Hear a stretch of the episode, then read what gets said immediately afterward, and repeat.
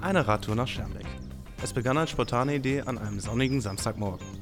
Die Sonne ist vor wenigen Stunden aufgegangen, die Temperatur lag inzwischen bei milden 20 Grad. Als Gruppe fuhren wir mit dem Fahrrad über die alte Bahntrasse von Dorsten nach Schermbeck. Eine Strecke, die größtenteils durch ein kleines Waldstück führt, die Witte Berge.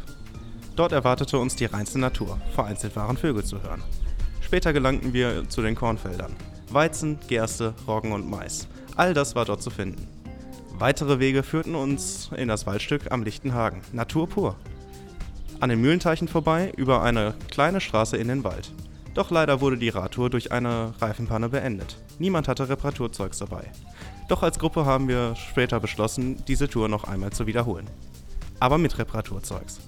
Dennoch war es ein sehr schönes Erlebnis.